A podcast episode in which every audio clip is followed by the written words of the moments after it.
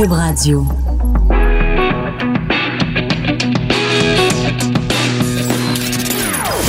Des opinions bien à elle. Sophie Durocher. Son franc-parler ne laisse personne indifférent. On n'est pas obligé d'être d'accord. Bonjour tout le monde, c'est Sophie. Merci beaucoup d'avoir choisi Cube Radio. Merci d'avoir choisi On n'est pas obligé d'être. Oh mon Dieu! Et ça, ça là, je pense qu'ils vont prendre cet extrait-là pour le montrer dans des cours de radio. On n'est pas obligé d'être d'accord. La fois où l'animatrice s'est enfargée dans le titre de sa propre émission. Bonjour, mesdames et messieurs. Ben oui, ce sont des choses qui arrivent quand on fait de la radio en direct. Après tout, c'est toujours bien juste de la radio. On n'est pas en train de faire des opérations à cœur ouvert. Alors, je voulais vous dire, chers auditeurs et auditrices et euh, auditeurs non binaires, merci beaucoup d'être là. Merci d'avoir choisi Cube et d'avoir choisi. On n'est pas obligé d'être d'accord. En ce mercredi 12 décembre, est-ce que vous êtes d'accord avec moi que l'humour c'est relatif, quelque chose qui va faire, euh, va vous faire crouler de rire, va laisser votre voisin de glace. On en a eu un bel exemple dimanche soir lors du gala des Oliviers transmis sur les ondes de Radio Canada, un gala qui était animé par Pierre Hébert et Philippe Laprise. Moi personnellement, ça ne m'a pas beaucoup fait rire et si j'en juge par la tonne, l'avalanche de courriels que j'ai reçus, il y a beaucoup de membres du public qui en effet n'ont pas beaucoup ri pendant euh, ce gars-là. Par contre, il y a plein de gens qui ont trouvé ça très drôle et qui, évidemment, se sont chargés de façon très polie et respectueuse de me le faire savoir. Not. me l'ont fait savoir, mais pas de façon respectueuse et polie. Mais c'est pas grave, on n'est pas obligé d'être d'accord. Il y a un autre cas où, en effet, on peut discuter à savoir si un humoriste a été drôle ou, ou pas, s'il est allé trop loin ou pas, s'il a été méprisant ou pas. Et c'est le cas de Sugar Sammy, notre Sugar Sammy national, qui est en ce moment en France depuis un bon petit moment et qui régulièrement sur sa page Facebook, sur Twitter, met des extraits de son spectacle pour faire mousser en fait les réactions. Et réactions, il y a eu parce que mon collègue Simon-Pierre Savard Tremblay, qui est blogueur au Journal de Montréal, Journal de Québec, a vu cet extrait du spectacle à Paris de Sugar Sammy et a pondu un texte qui s'intitule Mépris et arrogance. Il est en studio, non pas Sugar Sammy, mais Simon-Pierre Savard Tremblay. Mais on a fait une demande quand même à Sugar Sammy. Hein? Hugo, on lui a demandé euh, de venir, mais il est très occupé à Paris, donc il n'a pas le temps de, de nous parler. Mais Simon-Pierre Savard Tremblay, lui, est en studio. Alors bonjour Simon-Pierre. Bonjour Sophie. Une longue introduction. Euh, quand on écrit un texte dans le journal, dans un blog, et qu'on intitule ça Mépris et arrogance, on a évidemment des arguments pour euh, justifier. Alors explique-nous en quoi tu trouves que Sugar Sammy, dans ce cas-ci, a été méprisant et arrogant. On va écouter un petit extrait dans quelques instants. Non, Parce qu'il y a une grande vente en ce moment des gilets jaunes. Vos amis étaient très inquiets d'ailleurs. Vos amis étaient très inquiets de pour les gilets jaunes. Faut juste pas aller aux Champs-Élysées et tout marche. Vous êtes allé aux Champs-Élysées. Vous avez participé. OK. Et vous êtes allé aux Champs-Élysées exprès comme ça? Nous sommes partis quand on a commencé à sentir les gaz lacrymogènes. vous êtes partis quand, seulement quand vous avez commencé à sentir le gaz. Les Québécois, c'est nos Belges, OK? C'est comme... Alors, il y a beaucoup de choses là-dedans. Euh, donc, Sugar Sammy, il y a deux Québécoises dans la salle. Elles s'appellent Lynn et Linda. Et Sugar Sammy les taquine et les... Vraiment un dialogue avec elles. Et c'est ça qui t'a choqué, Simon-Pierre. Oui, exactement. Ben, c'est-à-dire que euh, j'écoutais ton introduction. Tu disais l'humour, c'est toujours relatif. Tu donnais l'exemple du gala des Oliviers. J'ai lu ta chronique. C'était, c'était lundi. Tu disais dedans qu'on n'était pas obligé de tomber dans la grossièreté. Oui. Euh, moi, quelque, je me rappelle d'une phrase à un moment donné de Pierre Falardeau qui avait dit que il trouvait parfois plus grossier ce qu'on entendait à Radio-Canada, par exemple, quand on parlait de Jacques Parizeau, de personnages comme ça, même si on le faisait avec la fine bouche, mm-hmm. que d'entendre Jeff Fillon sacré à Choix Radio X à Québec, par exemple. D'accord. Moi, je trouve ça plus grossier, par exemple, ce type d'humour-là, qui est un humour de classe, qui est une espèce de, tu sais, de, un peu de, nous, on fait partie de la clique, on fait partie de l'élite, autrement dit, puis nous, on, puis là, on a les petits Québécois qui font leur voyage euh, aux deux ans, qui ont eu moyen d'aller à Paris, puis on va rire d'eux autres parce qu'ils ont, ils ont, pu aller voir les Champs-Élysées. Un, peu oh, comme, euh, un peu comme à, une certaine époque, euh, quand il y avait eu les Pinot Caron qui étaient venus témoigner dans le cadre de la fameuse commission sur les accommodements raisonnables et qui avaient raconté leur voyage au Maroc. Ah, ça a pas d'allure. Ils se mettent à quatre pattes sur les tapis, puis etc., etc. Donc, toi, tu penses que Lynn et Linda, dans le spectacle Sugar Sammy, ont été un peu les pinocarons de, de, Il y de a la de ça. Il y a ça. Comme, comme en même temps, je vais te dire, je suis pas, euh, je suis pas un friand non plus du procédé, par exemple, de Guy Nantel puis ses Vox Pop. Ça Ah, empêche non? pas que, pas je le suis, là. Ça pas, je, je le suis sur toute ses- sa défense de la liberté d'expression puis tout ça. Il a raison, ça, j'embarque là-dedans. Mais je trouve que c'est pas drôle, c'est affligeant d'une certaine façon. On n'a pas à ridiculiser ça. On a, on a, je pense, comme société, beaucoup de questions à se poser par rapport à ça. Pourquoi il y a autant d'ignorance, même dans des milieux qui sont censés ne pas verser dans une telle ignorance? Mais euh, Lynn et Linda, qui sont donc les deux, euh, on l'entendait pas dans l'extrême, Lynn et Linda sont ces deux dames qui répondent à Sugar Sammy. Leur Ouais. demande quel est votre nom. Mais je trouve ça un peu... euh, de- un- un- une autre chose qui était ironique, c'est que le titre de la vidéo, c'est sur YouTube, c'était Les Québécoises versus les Gilets jaunes. Oui. Mais les Gilets jaunes, justement, c'est un mouvement en ce moment. C'est le peuple qui est en train de dire on est tanné de votre arrogance. Puis j'ai lu aussi tes textes sur euh, le pacte euh, Oui, oui. de la transition. C'est c'est un peu ça ton message. Tu disais, regardez, vous êtes, vous prêchez pas par l'exemple vous-même. C'est ça, c'est une élite qui, bon, euh, se permet d'avoir euh, des, des 4x4 puis des SUV puis d'avoir des grosses maisons puis ils disent, bon, ben moi, je vais commencer à faire du compost, mais c'est dérisoire par rapport du- à- au reste de leur comportement. Exactement. Ben, c'est ça. Il y a, il y a de ça là-dedans. C'est que la France des Gilets jaunes, c'est une gang, c'est c'est des gens qui réussissent d'ailleurs à faire plier les plus prétentieux des prétentieux comme le président Macron qui est obligé lui-même de dire là on va augmenter le salaire minimum. Ça a pris un rapport de force, ça a pris 80% des gens qui approuvent ce mouvement-là.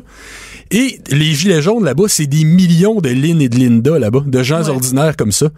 Et, et, ben, ils ont juste l'accent différent évidemment de, de, de, de ces deux dames qui ont parlé, mais ce sont des millions. Donc autrement dit, le, le titre que ça aurait dû avoir, c'est Sugar Sammy contre Lynn et Linda ou Sugar Sammy contre les gilets Contre jaunes. les gilets jaunes. Pas les Québécoises contre les gilets jaunes. Je comprends. Alors moi, mon contre-argument, puisque l'émission s'appelle On n'est pas obligé d'être d'accord, euh, tu l'as tu dit comme il faut. Là. Voilà, là, je l'ai bien dit.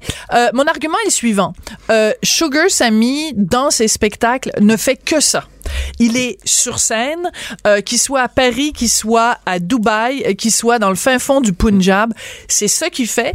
Il est sur scène, il interpelle les gens dans la salle et il les ridiculise. Et les gens qui sont dans la salle achètent des billets pour aller voir Sugar Sammy et ça fait partie, je te dirais, mettons que le billet coûte 20 dollars, il y a 19 dollars sur le 20 dollars que ça coûte où tu sais que tu payes pour la possibilité que un humoriste très drôle rit de toi. Alors, si Lynn et Linda euh, ne sont pas prêtes à faire rire d'elles, il faut pas qu'elles aillent voir un, un spectacle de Sugar Sammy parce que ça fait partie de la dynamique entre cet humoriste-là et le public. Ça, c'est la première chose. La deuxième chose, c'est que, comme je le disais, il fait ça partout.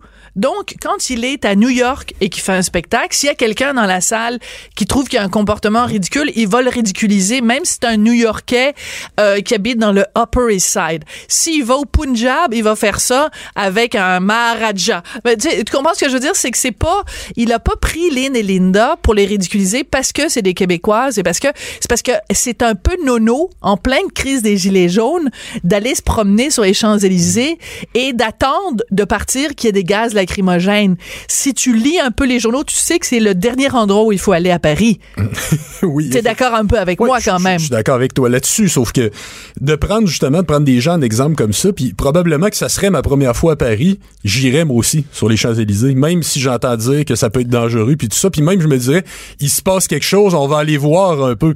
Puis c'est normal parce que les, les gens justement comme ça ne font pas 80 voyages par année, contrairement à des gens comme Sugar Sammy et disons la classe qu'ils Ouais. représentent. C'est que ce sont des gens qui, moi-même, j'irais dans un pays, je verrais ça, je me dis, d'abord, pas question si je suis à Paris, si c'est mon premier voyage à Paris de ma vie, pas question de ne pas aller voir les fameux Champs-Élysées, la chanson de Joe Dassin. Oui, quand même. dit, c'est- ça, ça fait partie du mythe, ça fait partie du, du- ça fait partie du rayonnement de cette ville-là, euh, et ça a beaucoup marqué le Québec aussi. On, a- on, on avait adopté un peu Joe Dassin au Québec à Ouais, cause de tout ça. à fait, tout à fait. Puis, en plus, j'entendrais, il y a des événements qui se passent. Peut-être naïvement, j'irais, j'irais peut-être jeter un œil quand même. Bon, Mais est-ce que est-ce que je me trompe, Simon Pierre, ça va retrembler parce que je te lis régulièrement et je sais que tu es un ardent nationaliste, que tu défends cette cause que tu portes ce flambeau-là.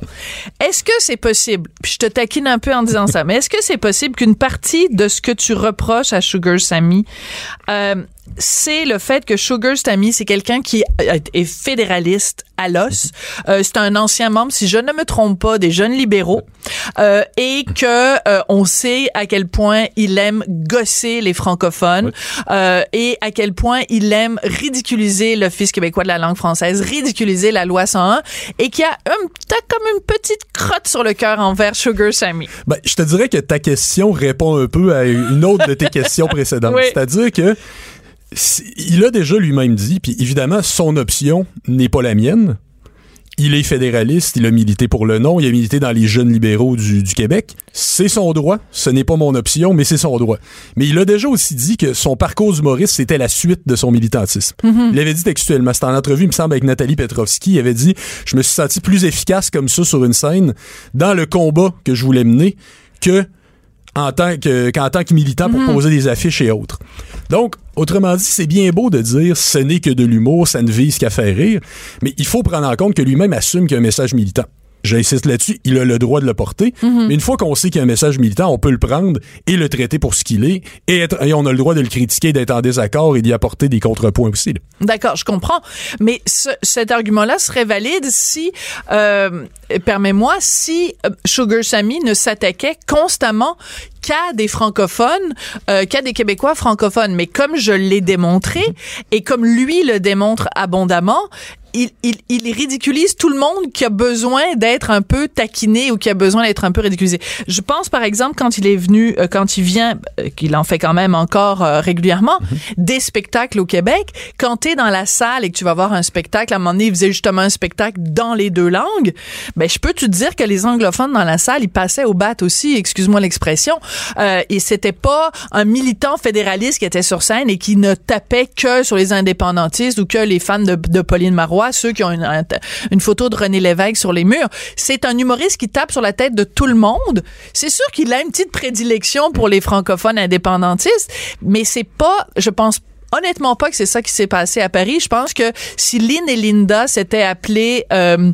euh, Marie-Lise et Cunégonde et qu'elles arrivaient de Toulouse euh, et que c'était la première fois qu'elles montaient sur Paris, comme on dit en France, euh, et, et ben euh, du coup, il, leur, il les aurait ridiculisées elles aussi. Elles aussi. C'est possible, puis ça, rendu là, ça revient un peu à ce que tu disais tout à l'heure. L'humour, c'est relatif. Chacun peut avoir, peut, peut trouver Ouais. des choses drôles. S'il y en a qui aiment ça, qui ont une bonne autodérision, qui disent ça va me faire rire, même de me faire ridiculiser contre les autres, tant mieux. Puis ça, ça, ça, ça revient à chacun. Ça, c'est le jugement de chacun d'acheter des billets, puis ça, c'est la liberté de chacun d'acheter des billets pour le D'être spectacle. masochiste. Ouais, Ouais. ben c'est ça, un spectacle qui va Elles ont correspondre. le droit d'être masochistes. On va dire un spectacle qui va correspondre à ses préférences à la matière. On va dire Ouais, ça comme ça. On va le dire. C'est bizarre, je suis plus politiquement correct que toi sur ce point-là, alors que c'est Ben. moi qui est sorti de mes gonds hier. Ah mais mais, euh, mais, euh, effectivement, ça, ça en revient à chacun. Mais d'ailleurs, euh, d'ailleurs, heureux paradoxe, c'est que là-bas, on me dit que ces affiches, ils jouent beaucoup sur l'aspect humoriste québécois qui s'en vient. Mais oui. Et quand il a vu la, Lynn et Linda, il a dit, puis on l'a, je pense Oui, qu'on oui. l'entendait pas dans l'extrait tout à l'heure, mais il dit, Si, si. les Québécois, les C'est nos Québécois, c'est nos Belges, mais nos Belges, tu dis que t'es Québécois toi-même, nos Belges à qui? D'accord. Alors ça, Il faut ça quand même expliquer pour parce que c'est peut-être pas tout le monde qui sait. En France, euh, parce que moi je, je, je suis née là-bas, j'ai vécu en France, je suis arrivée au Québec, j'avais 12 ans. Et, et quand je suis arrivée au Québec, ben, j'étais dans le système euh, français. Donc je, je, je pense que quand je parle de la société Québec, de la société française, je sais de quoi je parle. Les Belges, pour les Français, c'est nos newfies. Je sais qu'aujourd'hui, plus personne fait des blagues de newfies. D'ailleurs, je sais pas qui a remplacé les, les dans l'imaginaire collectif québécois. Mais quand t'es en France, moi, je connais un grand, grand, grand nombre de blagues belges. Tu sais comment tu fais pour rendre un Belge fou? Tu le mets dans une pièce ronde et tu lui dis qu'il y a une frite dans un des coins. Oui. OK. Bon. Ouais, puis je- moi, je les, écoute, je les, je les connais toutes. Je suis allé à l'école française, je les connais toutes par Ah Bon, cœur, moi aussi. Alors, alors quand lui dit, c'est un peu nos Belges à nous. euh, mais pourquoi n'a-t-il pas dit nous sommes parce que les un Belges du. Canada? Mais parce que c'est un Canadien? Ouais, mais il joue sur le fait qu'il est québécois quand il vend ses affaires là-bas. quand Oui, oui, parce que quand tu, parce que tu sais très bien moment que si il faut se brancher, là. non, mais tu sais très bien. Voyons, Simon Pierre, tu es en train de me faire croire que les nationalistes québécois ont très très peu le sens de l'humour. Là, tu sais fort bien qu'un humoriste qui s'en va en France, s'il met humoriste canadien, c'est pas c'est pas ça là. C'est il faut qu'ils disent humoriste québécois Ben non, que- moi d'habitude, au contraire, on me dit partout, dès qu'ils entendent l'accent, ils disent ah, vous êtes canadien. C'est moi qui corrige même, qui dit non québécois.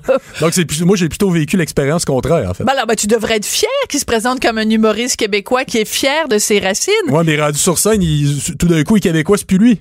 Ben oui, parce que c'est profondément un fédéraliste. Donc c'est, tu sais, je veux dire, c'est, c'est, c'est, c'est, c'est, c'est un- il se mais- sent, il est canadien d'abord et québécois ensuite. La, la dernière fois que j'ai regardé Simon Pierre, malgré tout le, le, le, le, le- la sympathie que je peux avoir pour la cause euh, euh, en question, il reste que, tu sais, moi je, je prends l'avion la semaine prochaine, là, sur mon passeport, c'est pas encore marqué québécois. Donc c'est quand même un passeport Je canadien dis pas le contraire, j'importe pas ce débat-là. Ici, ce que je te dis, c'est qu'il faut se brancher. Dans ce cas-là, mets sur tes affiches humoriste canadien, point. Puis dans ce cas-là, ça sera plus justifié de dire ce sont nos Belges. Mais bon, mais pour, pour revenir justement aussi, c'est qu'au-delà de l'aspect culturel, je crois qu'il y a de l'arrogance de classe aussi. Ça faisait, on regarde le petit peuple. On regarde là, ceux, Ouais. ceux qui ont, Lynn et Linda, là, ces millions de gens-là, qui n'ont pas les moyens d'avoir de l'argent des paradis fiscaux, qui n'ont pas les moyens de, de, de prendre l'avion 80 fois par année, qui n'ont pas les moyens de passer de, de, de San Diego euh, à New York en passant par Davos comme si on traverserait la rue. Cette espèce d'élite que tu as toi-même décrit et décrié dans Ouais. plusieurs de tes textes. Ben, je trouve que ça faisait un peu je te regarde de haut. Puis on peut pas dire que dans l'humour, à ce compte-là, on peut se poser la question, je, je reviens à ce que tu dis, tu dis c'est un humour qui rit de tout le monde de manière égale, mais dans ce cas-là, c'est quoi le but en bout de ligne? On rit de tout le monde, on rit de un parce que c'est un petit gros avec des lunettes, on rit. C'est qu'en bout, bout de ligne, c'est quoi le fil conducteur dans tout ça? Ben, c'est-à-dire qu'en fait, quand dans ce cas précis, il, il ridiculise un comportement qui, en effet, est un peu nono. Honnêtement, là, j'ai rien contre Lynn et Linda. Je ne connais pas Lynn et Linda. Euh, mais si tu t'en vas à euh, à New York et que on te dit qu'il y a des émeutes dans Harlem et que euh, je sais pas moi parce qu'il y a eu euh, un, un, un citoyen noir qui s'est fait tirer par des policiers et que Harlem est à feu et à sang et qu'il y a des des, des des des vitrines de magasins qui ont été défoncées tu te dis ah ben là je viens à New York il est hors de question que j'aille pas à Harlem oui mais chose c'est parce que Harlem est à feu et à sang. Tu n'y vas pas. Si tu y vas attends-toi à ce qu'il y ait des gens qui te ridiculisent c'est juste ça Ouais, mais d'abord, ces, deux dames-là étaient encore en forme et en santé. Là. Étaient là, la preuve était là pour en parler. Elle était là pour en parler, donc ça n'a pas été si pire que ça. Ça n'a pas été comme non plus une balle de neige qu'on lance dans un, écran de feu. Là. Ça, ça a été quand même, elles ont survécu, elles ont vu le gaz, sont parties. Puis je dirais même, c'est une forme peut-être même un peu de curiosité morbide qu'on a tout un peu. Puis quand tu dis... On t'apprend qu'il y a ces événements-là à Harlem ou sur les Champs-Élysées, etc. Ben et là, compagnie. on a tous un cellulaire puis on a tous des alertes Oui, qui mais nous, on en attention. mange. Nous, on est là-dedans, on est dans le milieu, on en mange. Tout le monde n'a pas ce, ce- ce besoin et ce- tout le monde ne s'abreuve pas autant que nous de l'actualité de, de manière continue comme ça. Nous, on est des passionnés de ça, on est dans le milieu. Oui, mais excuse-moi. T'arrives à Paris Oui. en 2018, au mois de décembre. Si t'as pas entendu parler des Gilets jaunes, c'est parce que tu t'es caché sous une roche pendant les 20 derniers jours, Je veux dire, on, t'as pas besoin d'être un fan de nouvelles, un, un accro d'informations, d'être branché euh, sur LCN 24 heures sur 24 ou sur LCI, dans le cas français, pour savoir qu'il y a des Gilets jaunes, que ça brasse, que ça pète de partout, qu'il y a des, de toute façon, t'arrives sur les Champs-Élysées, tu vois que tout est barricadé, tu vois qu'il y a des, des, des, des, des feux, là, des, des, à- au, au, coin des rues. Il me semble que tu, tu, tu t'en vas. Tu t'en vas ailleurs. Mais écoute, je suis très contente qu'on ait eu cette discussion, Simon-Pierre Savard Tremblay. Euh, parce que ça m'a permis de prendre la défense de Sugar Sammy. Ça t'arrive pas euh, souvent? Ou... Ben, ça m'est arrivé à quelques reprises, entre autres euh, quand il a fait cette formidable émission euh, avec euh, avec Simon Olivier Fecteau, et à quelques reprises, alors qu'au début, quand il a commencé, ben, j'étais plutôt euh, réticente en, en face de face à Sugar Sammy, mais euh, mais je t'avoue qu'avec les les ans, j'ai appris à, à apprécier son humour et à apprécier justement son son art de la controverse. On se rappellera de son son, son annonce où il disait, euh, il avait mis une affiche dans le métro puis il disait j'espère avoir une plainte de l'OQLF et évidemment il y avait eu une plainte de l'OQLF. Et c'était dans les Oui, de maître François Côté. Oui, c'est ça. Et c'était dans les suites du Pastagate et tout. Et donc, euh, donc, euh, mais c'est depuis ce temps-là, j'ai j'ai une petite, un petit faible pour euh, Sugar Sammy. Mais, honnêtement, dans ce cas-ci, dans ce cas-ci, j'ai trouvé ça très drôle, en effet. N'en déplaise à Lynn et Linda. Mais tu sais quoi, Lynn et Linda, je suis sûre qu'elles sont sorties du spectacle, elles étaient pas, euh, elles étaient pas euh, dévastées et qu'elles étaient même peut-être contentes. Tu sais, aujourd'hui, là, Ah, les gens, ils veulent, ils veulent de la visibilité. Fait que Lynn et Linda sont peut-être très contente. Tant mieux vu comme ça, mais ça s'empêche pas que pour moi c'est affligeant. D'ailleurs, lui, il a tout de suite fait le lien en disant c'est parce que ce sont des Québécoises qu'elles se sont comportées de manière sotte comme ça. Mais j'espère que tu me ridiculiseras pas en ondes parce que moi, Ben je te non. dirais que moi, je serais allé. Puis moi aussi, à partir du moment où le gaz serait arrivé, moi aussi, je serais parti. OK. Puis pourtant, j'étais au courant de tout ce qui se passe là-bas. Comme euh, pendant le, le fameux printemps étudiant, il y avait bien des gens qui manifestaient malgré les, les matraques euh, qu'il y avait à chaque jour. Puis ça, ça tournait pas toujours euh, à l'émeute non plus. Non, c'est sûr. Mais là, si tu veux qu'on parle de 2012, euh, as-tu 55 minutes? Ça dépend de toi. Une autre fois, on en reparlera. Mais en tout cas, les gens qui nous écoutent, si jamais vous connaissez les Lynn et Linda qui étaient au spectacle de Sugar Sammy à Paris, dont l'extrait euh, dans, l'extrait qu'on a fait jouer euh, tout à l'heure, euh, contactez-nous euh, 1 877 827 2346 ou encore vous pouvez nous écrire studio à cube.radio. Moi, j'aimerais beaucoup parler à Lynn et Linda et voir justement comment elles se sont senties euh, de, de se faire euh, heckler comme ça par euh, Sugar Sammy. Alors, Simon-Pierre Savard-Tremblay, on continue de te lire euh, sur ton blog Journal de Montréal, Journal de Québec. Et euh, ben, écoute, tu reviendras parce que c'est le fun de pas être d'accord. On n'est pas obligé d'être d'accord. Pour nous rejoindre en studio, Studio à commercial cube.radio. Appelez ou textez 187 Cube Radio. 1877 827 2346. Vous savez qu'au Québec, quand un livre a vendu un peu plus que 3000 exemplaires, on appelle ça un succès de librairie, un best-seller.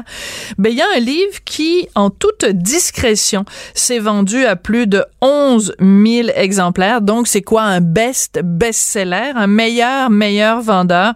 C'est le livre d'endetté à millionnaire aux éditions Québec Livre, un livre qui a été écrit par David Descoteaux et Yann Sénéchal. Yann Sénéchal est au bout du fil. Bonjour Yann. Salut Sophie, ça va bien? Très bien. Alors, comme on se connaît dans la vie de tous les jours, on va se tutoyer, Yann, parce qu'il y a rien qui m'agace plus que des gens qui font semblant qu'ils se connaissent pas alors qu'ils se connaissent. Alors, Yann, écoute, 11 000 exemplaires vendus dans les librairies traditionnelles, c'est-à-dire dans des vraies librairies là, de briques et de, et de mortiers. Euh, donc, c'est un succès énorme pour euh, d'endetter à millionnaire. Comment tu expliques ce succès-là? Ben écoute, honnêtement, le, le livre, je pense, le format du livre nous a aidé beaucoup parce qu'il était très simple à lire et il se lisait très rapidement. Il y a, il y a un bon beat, si on veut, dans, dans ce livre-là. Euh, C'est un livre qu'on lit en 90 minutes à peu près. Puis les gens en ont pour leur argent dans le sens qu'il y a beaucoup de conseils très, très simples à appliquer dans la vie de tous les jours là-dedans. Donc, euh, il y a une rentabilité à acheter ce livre-là pour, pour les gens. Euh, puis il y a eu beaucoup de bouche à oreille, évidemment. Puis euh, en toute honnêteté, on, on l'a poussé énormément, nous aussi, de notre côté. Euh, moi, j'ai investi énormément dans la publicité euh, de, de ce livre-là. Euh, personnellement, en fait, j'ai mis plus de 25 000 en publicité Facebook pour que ça lève. Euh, puis la raison est simple, c'est, pas, je suis propriétaire d'un cabinet de services financiers aussi, donc c'est, un peu par la bande un, outil de développement marketing de notre côté. là. Mais ça, c'est drôlement intéressant parce que tu es un petit peu en train de nous donner des trucs aussi pour euh, faire euh, euh, mousser une marque parce qu'on le sait aujourd'hui, hein, c'est Moi Inc. Euh, c'est vraiment l'ère où chaque individu est, est une est une marque et donc on doit, surtout a fortiori quand on est un travailleur autonome, euh, mousser sa propre marque. Donc, tu es en train de nous donner un truc, tu as acheté de la pub sur Facebook pour promouvoir ça plutôt que de prendre, disons, euh, de la publicité dans des médias traditionnels ou plutôt que d'y aller en attendant que les journalistes appellent pour t'interviewer. Donc, tu as vraiment décidé de faire ta propre promo. Oui, parce que euh, puis je me suis rendu compte aussi, je l'ai découvert en faisant cet exercice-là, que Ouais. C'est beaucoup plus efficace de faire la promotion d'un livre où est-ce que la personne va débourser peut-être 19 dollars pour euh, pour l'acheter, puis va, va apprendre à connaître ta façon de penser de, de manière finance personnelle. Euh, c'est plus intéressant d'investir dans la publicité pour ça, donc c'est plus facile de vendre ce genre de livre-là parce que la personne ne prend pas un grand risque financier Ouais. plutôt que d'investir dans une publicité pour dire ben euh, utiliser mes services financiers, je suis le meilleur, je suis meilleur que les autres, blablabla. Euh, je- c'est, c'est difficile à démontrer dans une pub de 30 secondes que tu es un excellent conseiller financier, par exemple. Par contre, dans une de 30 secondes, capable de convaincre quelqu'un de, euh, pour un petit 20 dollars pour acheter ton livre pour voir si finalement tu un pas pire conseiller ou pas. D'accord. Mais en même temps, tu vois, moi, c'est une, chose qui m'a toujours fait rigoler concernant les conseillers financiers. C'est que je me suis toujours dit, les, les conseillers financiers qui se pètent les bretelles en disant, oui, euh, venez me voir, je suis le meilleur. J'ai toujours envie de leur répondre, ben, si vous êtes si bon que ça, comment ça se fait que vous êtes encore en train de travailler? Comment ça se fait que vous n'êtes pas déjà multimillionnaire en train de siroter un Waikiki coconut euh, dans le fin fond des Barbades? Euh, il y a ça aussi. Quand on est un conseiller financier, la meilleure publicité qu'on peut faire pour soi-même, c'est d'être multimillionnaire puis d'être à la retraite, non? C'est un bon point. c'est un bon point. Per- Personnellement, c'est, quelque chose que je me suis fait demander dans la promotion l'année, passée. Si euh, tu écris un livre d'endettement millionnaire, c'est un peu pompeux. Est-ce que tu l'es? Puis, j'ai, répondu sans gêne parce que pour moi, la, la- la- l'argent, c'est pas un tabou. C'est quelque chose que, que, oui, effectivement, je suis millionnaire, même si je suis dans le début de trentaine. Est-ce que tu es Euh, multimillionnaire ou tu es juste millionnaire? Ben, si j'embarque ma conjointe qui est entrepreneur, Non, non, non, on non, non, on non, peut juste toi, euh, juste toi, juste toi. juste moi, non. Juste Non. moi, non. Euh, Mais juste toi, la- t'es millionnaire. Oui, puis la valeur, la valeur de tout ça, c'est, relativement simple. C'est la valeur de mon entreprise. quand même, D'accord. D'accord. Euh, donc, c'est des, des questions que j'ai eu à répondre. J'ai trouvé ça quand même drôle parce que je veux pas. euh, C'est sûr quand tu utilises ce genre de titre-là, tu t'attends que les gens vont te la poser. Euh, mais t'as as, raison. Effectivement, un bon conseiller financier normalement, ça devrait être un cordonnier bien chaussé, comme on dit. Ben, c'est-à-dire que si quelqu'un me, me vend un livre en disant de obèse à super mince, il faut que la personne soit super mince pour me vendre ce livre-là. Euh, si quelqu'un est euh, un, un entraîneur personnel et qu'il y a une grosse bedaine puis que ses muscles sont inexistants parce qu'ils sont cachés sous une, une couche de graisse, euh, la personne a beau me dire suis mes conseils, tu vas avoir un super body, tu vas avoir un, un six-pack, tu vas être tout musclé et tout. Je demande à voir, là. Tu comprends? C'est un petit peu normal. Oui, puis ce qu'il faut garder aussi en tête, c'est le, le but de, de ce livre-là, on l'expliquait quand même bien à l'intérieur, le, principe d'endettement millionnaire, c'était vraiment le cycle d'une vie d'une personne également. Euh, oui, vous aviez des conseils pour euh, euh, si on a 20 ans, 30 ans, 40 ans, c'est sûr qu'on on gère pas ses finances de la même façon. Puis C'est, aussi de convaincre les gens de 25 à 30 ans, parce que c'est un livre qu'on a ciblé énormément pour les milléniaux quand même. Ouais. C'est de dire, euh, écoute, si tu as 25 et 30 ans aujourd'hui, euh, garde une chose en tête, tu devras être millionnaire. Tu seras Absolument. pas riche, là. Tu seras pas riche en étant Oui, oui. millionnaire, mais tu devras être millionnaire pour prendre ta retraite. Euh, ne serait-ce qu'à cause de l'inflation. Euh, un million dans 35 ans, ça va valoir l'équivalent de 500 000 aujourd'hui. là. Puis avec 500 000 aujourd'hui, on offre un revenu de retraite à quelqu'un d'environ 25 000 par année. là. Et c'est pas beaucoup. exorbitant. Donc, ton livre aurait dû s'intituler De milléniaux à millionnaires, en fait. Je te dirais que les milléniaux sont pas pire endettés, donc euh, Ouais. effectivement, tu as, parfaitement raison, mais, Mais c'était le but, oui. D'accord. Ben, de façon générale, parce que je veux qu'on pre- qu'on serve de ton livre comme tremplin, en fait, pour parler de la littératie financière des Québécois. Euh, les chiffres, j'ai pas les chiffres ex- exacts, mais je pense qu'au Québec, notre taux d'endettement est à peu près 130 ou 140% C'est-à-dire que pour chaque 100 dollars qu'on possède collectivement, là, la moyenne, c'est ça. Pour chaque 100 dollars qu'on possède, on a 140 dollars de, de dette. En fait, Sophie, on parle plus de 170. Bon, OK, Euh, on est rendu là à 170. Ben merci de me corriger, j'adore ça. Donc on a un taux d'endettement de 170, c'est lamentable. Alors comment les gens peuvent aller chercher que ce soit dans un livre, que ce soit auprès d'un conseiller financier, des, des éléments pour se tirer de ça? Parce que c'est facile de dire ouais, mais là on est endetté parce que le gouvernement il nous mange la laine sur le dos puis c'est écœurant, mais il y a aussi une responsabilité personnelle. Si on est des surconsommateurs, ben on se retrouve justement avec ce fameux taux d'endettement de 170. Ah, entièrement, entièrement. C'est trop facile de dire que c'est la faute au gouvernement. Euh, C'est, c'est effectivement. Moi, je vois des gens en réalité qui gagnent des revenus aux alentours de 40 ou 50 000 et qui sont beaucoup plus riches que d'autres personnes Ha! qu'on rencontre qui gagnent plus de 100 000.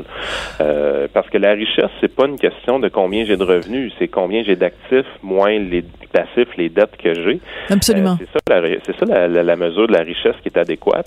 Et, et on se rend compte que très, très peu de gens sont, sont riches. Puis la raison est simple, c'est que la plupart des gens ont un problème de gestion et non pas un problème de revenus. D'accord. Mais ça, c'est toujours le même exemple avec lequel je reviens, Yann. C'est que euh, on, si on, on recule d'une ou deux générations, dans toutes les familles, on faisait un budget. C'était soit papa, soit maman, soit les deux ensemble. On faisait un budget familial. Et c'était d'une simplicité déconcertante, puisque les cartes de crédit n'existaient pas. Tu pouvais toujours avoir un petit peu crédit à l'épicerie ou au magasin général de façon, mais on faisait un budget. Il y a tant d'argent qui rentre. On, on fait 50 pièces par semaine. Euh, on, on, on, on s'arrange pour pas qu'il y ait plus que 50 dollars qui sortent. Puis en fait même préférablement 47 comme ça on peut en mettre trois par par euh, par mois de côté. Mais qu'est-il advenu du fameux budget familial? Ah, il est complètement disparu, première des choses. Et c'est ce qui arrive, c'est que, euh, par exemple, on a décidé d'ouvrir le livre avec le, le chapitre sur le, le fonds d'urgence, parce que ça, c'est aussi un, un grand oublié qui est disparu dans- dans la gestion budgétaire familiale. Et puis, la raison pourquoi il est disparu, c'est que tu l'as très bien dit, le, le fonds d'urgence a été remplacé par Visa puis Mastercard. Ouais. Euh, on est dans une position où est-ce que les gens n'ont pas de sous de côté. Donc, à la- au moindre petit imprévu, on est en train de mettre de l'argent sur une carte de crédit, on est en train d'étirer des paiements, on est en train de prendre un paiement de retard sur notre Hydro-Québec et on est en train de se mettre dans le trouble souvent. Euh, donc, c'est de ré- essayer de réinstaurer ça un peu, cette, cette mentalité-là, de, de faire un peu plus attention aux gens, mais et surtout d'être patient, je te dirais, parce que surtout le message lancé aux milléniaux Mhm, avec ce livre-là, c'était soyez patients, faites les choses dans Ouais. le bon ordre. Prenez votre temps. T'es pas obligé d'arriver à 23 ans puis d'avoir visité la moitié de la planète déjà. Euh, T'es pas obligé D'avoir la grosse maison, maison à ben, c'est 500 ça. 000 euh, à 23 ans ou à 24 ans. Oui, mais c'est ça le rêve qu'on vend, Yann. Tu sais, tu, tu, parles des milléniaux. Les milléniaux, justement, c'est euh, ben, Philippe Léger nous, nous l'expliquait récemment. Ils ont fait tout un sondage chez Léger Marketing euh, auprès des jeunes, et c'est l'expérience. C'est des les, les jeunes, ils vont par exemple être euh, se serrer la ceinture pendant toute la semaine, euh, à, tu sais vraiment amener leur lunch et tout ça au travail et tout, un petit sandwich pas de croûte, et le samedi, ils vont avoir économisé 150 dollars. Là, ils vont se payer un restaurant complètement hallucinant pour l'expérience. Oui. Mais c'est ça qu'on leur vend. On leur vend cette génération-là est obnubilée par ça. Parce qu'en plus, il faut que tu prennes des photos de ton repas, que tu mettes ça sur Instagram pour épater euh, euh, tes, tes, tes 300 euh, abonnés. Donc, il y y, a ça aussi. Comment tu réussis à convaincre un millénial que euh, ce rêve qu'on lui a vendu, ben, c'est une fiction, puis c'est pas ça qui va le rendre heureux. En réalité, c'est que moi, je lui souhaite de vivre ces rêves-là un jour, mais de les vivre au bon moment. Parce que gardons Mm. en tête une chose, notre vie est longue. Euh, on vit en moyenne jusqu'à 84 ans. Là. Ouais. Euh, on dit la vie trop courte, il faut la vivre intensément. Oui, mais attendez un peu. Là. Je veux dire, la réalité, c'est la suivante. Il y a des bons temps pour faire chacune des choses. Euh, quand on commence notre carrière, on commence à vouloir s'établir. Il y a un bon temps pour commencer à épargner, pour éventuellement acheter notre première maison. Mais on n'est pas obligé d'avoir une voiture neuve. On n'est pas obligé de faire cinq voyages par année. Euh. Oui, allez avoir Pierre-Yves. du temps pour les faire les voyages. là. Oui, Pierre-Yves, je suis entièrement d'accord avec toi, Pierre-Yves. je te taquine. Non, mais c'est parce que c'est un... dans, dans tout ça, Sophie, c'est, de dire, c'est une question un peu de choix, euh, Ouais. cette, gestion budgétaire-là.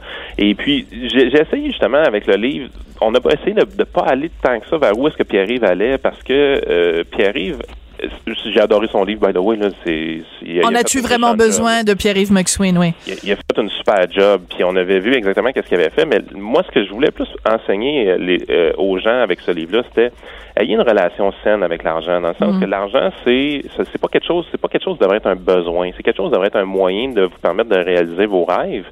Mais si tu veux pas que ce soit un besoin, il faut que tu l'utilises pour, euh, faut que ce soit de l'argent sonnant quand tu la dépenses, quand tu l'utilises. faut pas que ce soit pris sur une carte de crédit, faut pas que ce soit pris sur une marge de crédit. Il faut qu'un jour tu sois capable d'aller à l'épicerie puis regarder le steak puis te dire, hey, j'ai le goût de manger un steak puis de même pas regarder le prix que tu. Euh, c'est pas une question d'être cheap, euh, avoir de l'argent, c'est une question de dire, je vais être patient, euh, je vais construire mon fonds d'urgence en premier, je vais construire mes investissements pour le futur en premier, je vais protéger ma famille avec certaines assurances, mais en bout de ligne, je vais dégager une marge de manœuvre pour me permettre de vivre sans avoir à me casser la tête avec l'argent et de faire éventuellement les besoins, les, les voyages que je veux faire, mais en les payant par chèque au lieu de les payer par visa. Ça change toute la game. Oui, mais en même temps, il y a des gens qui pourraient te répondre, peut-être naïvement, ben, je préfère le payer avec ma carte de crédit parce que ça me donne des points et qu'avec ces points-là, je peux, ben, soit rembourser mon solde ou me payer un petit voyage à Toronto pour la fin de semaine. Alors, tu réponds quoi? C'est quand même mieux avec un chèque? Ah non, je suis 100% d'accord de l'idée de payer avec une carte de crédit. C'est un peu une image que j'utilise pour le chèque parce que la réalité, c'est qu'il faut que ta carte de crédit soit tout le temps zéro. Euh, les gens qui utilisent une carte de crédit de manière intelligente pre- mettent presque toutes leurs dépenses là-dessus, Euh, mais à la fin du mois, le Ils solde, payent, c'est ça. il, il est payé. Là. Il, il, il- il paie jamais, jamais d'intérêt sur leur carte de crédit et ils reçoivent beaucoup, beaucoup, beaucoup de, bonnes, de bonnies euh, via leur, leur point. C'est ça. Ils ont pas, ils payent pas d'intérêt sur leur carte de crédit, mais ils ont intérêt à utiliser leur carte de crédit parce que ça leur rapporte en effet des points ou des, des sous qu'ils peuvent rembourser. Ben Yann, euh, félicitations à toi et à David Descoteaux. Euh, 11 000 exemplaires vendus, euh, c'est impressionnant. Euh, et euh, ben en- si en plus ça peut euh, encourager les gens à avoir une meilleure santé financière, c'est drôle hein, parce que les gens se préoccupent beaucoup de leur santé euh, physique, euh, sont prêts à aller sur Google pour avoir plein de, tu sais, consulter docteur Google, puis euh, dès qu'ils croisent un médecin, lui dire ah j'ai un petit bobo dans le dos, qu'est-ce que t'en penses? Mais leur santé financière, on a l'impression qu'il y a une pudeur ou une Oui. ou une gêne à demander conseil, alors que c'est enfin, en fait, je dirais même l'un ne va pas sans l'autre. Yann, ça a été un plaisir de te parler. Merci beaucoup. Ça fait bonne, bonne journée, Sophie. Merci. Donc, je vous rappelle que le livre de Yann Sénéchal s'intitule D'endetté à millionnaire, même si ça devrait s'appeler De millénial à millionnaire. Et vous pouvez le trouver aux éditions Québec Livre. Tout le monde a droit à son opinion. Elle requestionne, elle analyse, elle propose des solutions. De 14 à 15. Sophie Durocher. On n'est pas obligé d'être d'accord. Bon, rendu à l'heure qu'il est 14h41, vous avez évidemment entendu euh, les derniers développements dans l'affaire euh, Roson, Gilbert Roson qui va devoir finalement faire face à la justice. Euh, deux accusations, attentat à la pudeur et viol, des gestes qui auraient, bien sûr le conditionnel est important, qui auraient été euh, commis à Saint-Sauveur en 1979. Par contre, de l'autre côté, il y a 13 femmes qui avaient porté plainte contre lui euh, et qui ont été informées par le DPCP qu'aucune d'accusation ne serait déposée dans leur cas. Alors, pour les prochaines minutes, je voulais qu'on sorte du légal, qu'on sorte du judiciaire, qu'on sorte euh, de, de, de tout cet aspect-là et qu'on s'intéresse plus au côté humain, au côté psychologique. Et on va le faire avec euh, la sexologue et psychothérapeute Sylvie Lavallée. Bonjour Sylvie, merci beaucoup d'être là. Bonjour Sophie. Bonjour. Écoute, Sylvie, je, je voulais pas tant qu'on parle directement de l'affaire euh, Gilbert Rozon, puisque ça se va se retrouver donc devant les tribunaux et on verra ce qu'il advient de ces de cette double accusation. Je voulais qu'on parle avec toi de façon générale. Tu vois défiler dans ton cabinet des hommes et des femmes qui ont été victimes d'agressions sexuelles quand euh, on a été soi-même abusé et qu'on voit euh, dans la dans les nouvelles des histoires de d'agressions sexuelles, comment on réagit? Est-ce que les gens sont plus fragiles dans ton cabinet? Oh mon Dieu, Sophie, tu dis tellement juste que euh, l'actualité ravive des plaies et Mm. euh, on appelle ça des réminiscences d'expériences passées, hein, le traumatisme, euh, Mm. ça revient nous hanter, surtout pour ceux et celles qui n'ont pas dénoncé, parce que c'est pas tout le monde qui choisit d'aller jusqu'au bout Mhm. là, de l'accusation, mais qui essaie d'avancer. Hein, l'agression, on passe pas par-dessus, on passe à travers. On continue d'avancer dans la vie. Des fois, le vent d'en face. Euh, Pas par-dessus, mais à travers. J'adore cette expression. C'est Oui, tellement bien euh, dit. Je dis la même chose dans l'infidélité. On passe pas par-dessus, on passe à travers. Ah, ça, je sais pas. Moi, j'ai un mari fidèle, puis je suis fidèle à mon mari. Fait qu'on continue, on change de sujet. Non, mais pour, non, c'est très sérieux. C'est très sérieux. Donc, on passe pas par-dessus, mais on passe à travers. Mais tu, tu fais la différence entre les personnes qui ont dénoncé et les personnes qui n'ont pas dénoncé.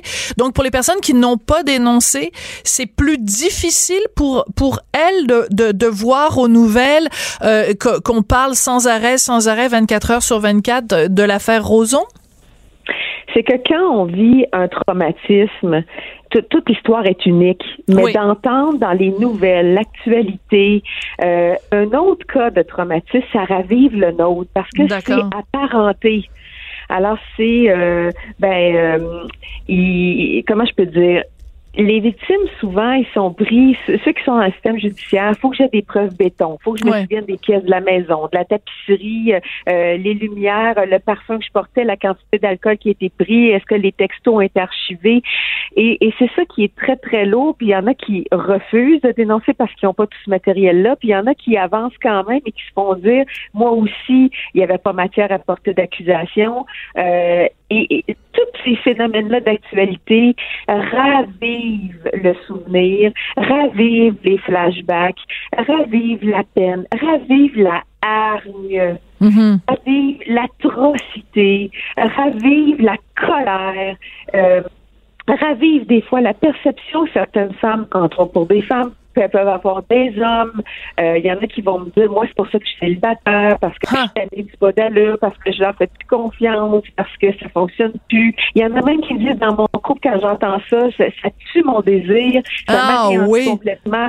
J'entre dans ma bulle, on dirait que, puis elles le savent, je devrais pas, c'est pas moi, ça me touche pas, mais veux, veux pas. C'est tellement apparenté que, euh, ben, ça résonne. Je comprends. et- Mais est-ce que tu dirais-.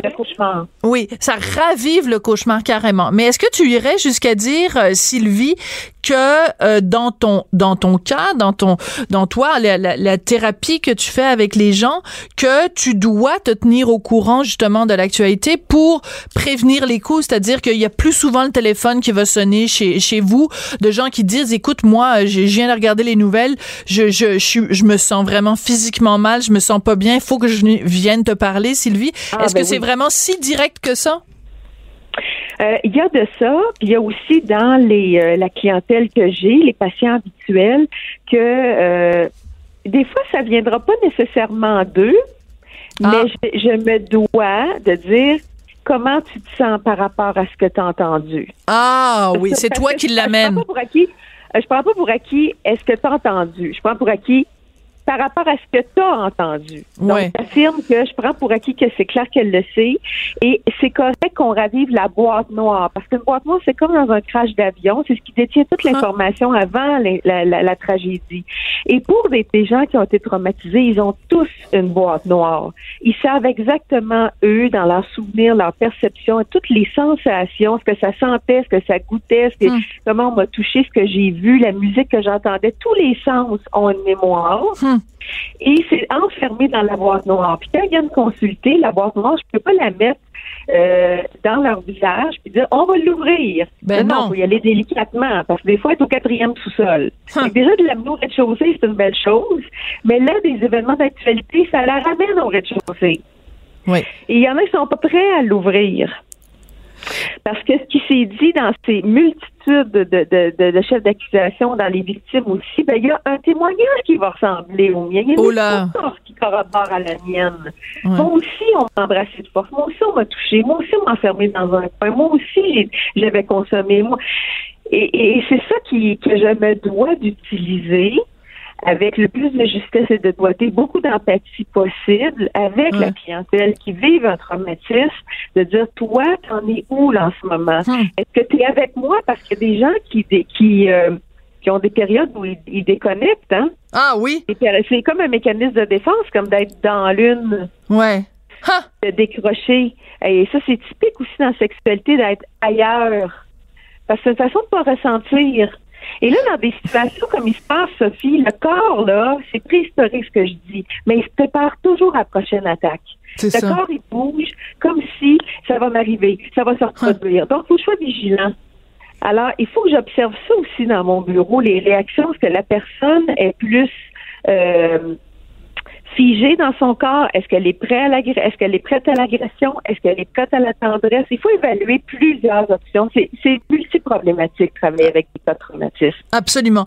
Est-ce que tu euh, peux, pour les gens qui nous écoutent et qui ont, comme certains de tes patients, euh, euh, qui ont été victimes de traumatisme sexuel, d'abus de, de, de toutes sortes, hommes ou femmes, vieux ou jeunes, euh, des, peux-tu leur donner des, trucs, des conseils? Je sais que tu vas, on va pas faire de la thérapie à, à la radio, là, par le biais des ondes, mais quand on, on, on voit comme ça aux nouvelles des histoires d'agression sexuelle, parce qu'il y a l'affaire Roson, mais aussi il y a l'affaire Charret, Bertrand Charret, l'entraîneur de ski qui revient dans l'actualité et tout ça. Quand on est bombardé d'informations comme ça, c'est quoi la meilleure stratégie de de- d'éteindre la télé puis d'aller se, se se prendre une marche dehors ou au contraire de confronter notre euh, notre traumatisme? Ce serait quoi la meilleure attitude à avoir?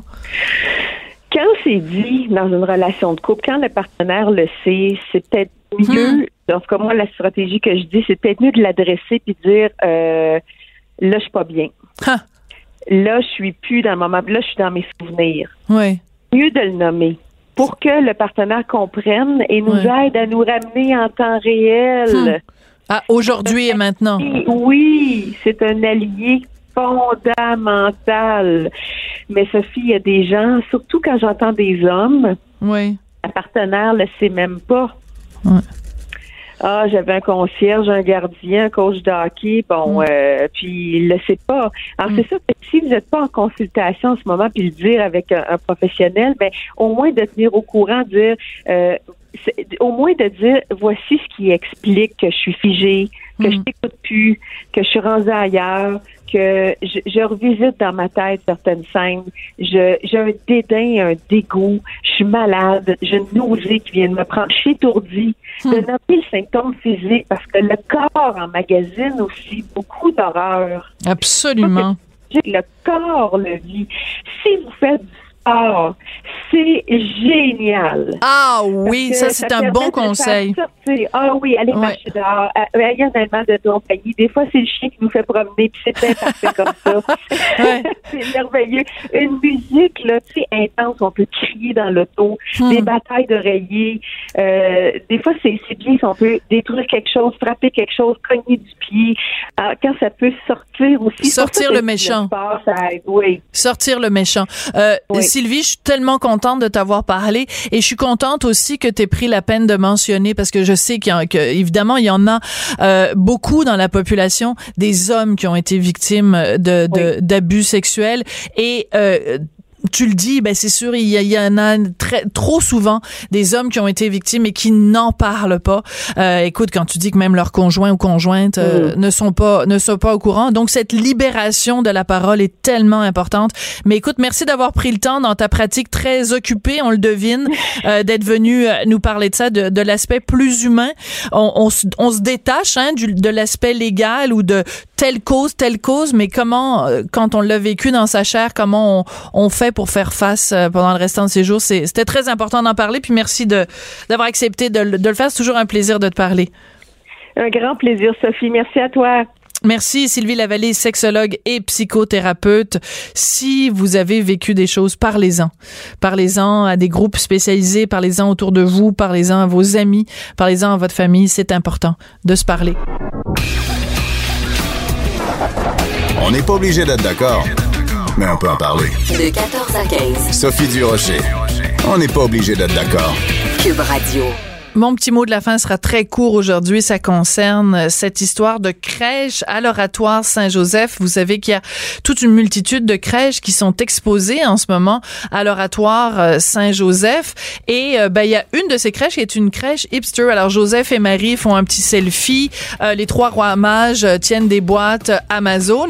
Et il y a des gens qui ont été extrêmement choqués de ça, qui trouvaient que c'était irrévérencieux, à tel point que l'oratoire a été obligé de mettre une petite, un, un en disant loin d'être irrévéren- irrévérencieuse, cette crèche est destinée à nous faire sourire et à reconnaître que l'artiste illustre ici une scène moderne à partir d'un thème séculaire. Les amis, on se calme, on respire par le nez. C'est toujours bien juste une crèche. C'est correct. C'est, on va tous se rendre à Noël en même temps. On va y arriver en respirant par le nez, en prenant une petite camomille bio. Cube Radio.